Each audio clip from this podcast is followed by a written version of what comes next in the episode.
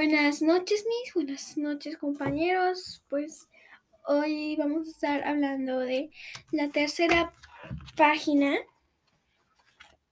de 300 kilómetros con Rebeca.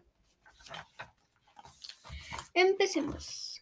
La señora de vestido azul se despidió del señor de pantalón verde y cada uno siguió por su camino.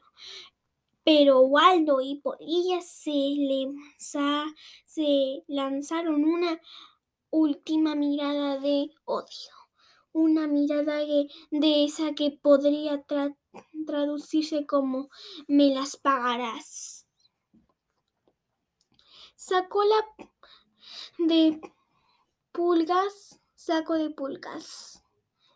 La próxima te arranco la nariz. Felipe, que había presenciado todo el espectáculo desde su ventana, escuchó entonces la, la voz de Mariela, su mamá, que le llamaba desde su cocina, desde la cocina, a desayunar. Nos Atrasaremos, Felipe. El